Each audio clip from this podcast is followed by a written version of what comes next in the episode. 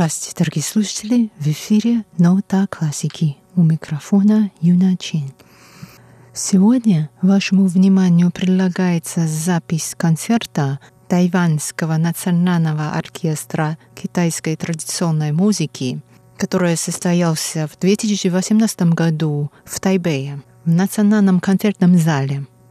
Тема концерта – многокрасочное впечатление о Тайване – в программу концерта были включены произведения и тайваньских, и китайских композиторов –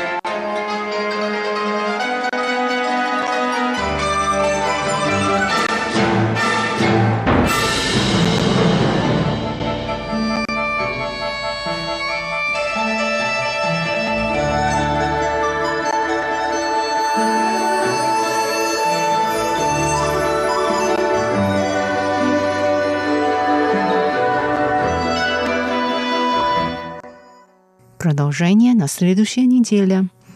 Это было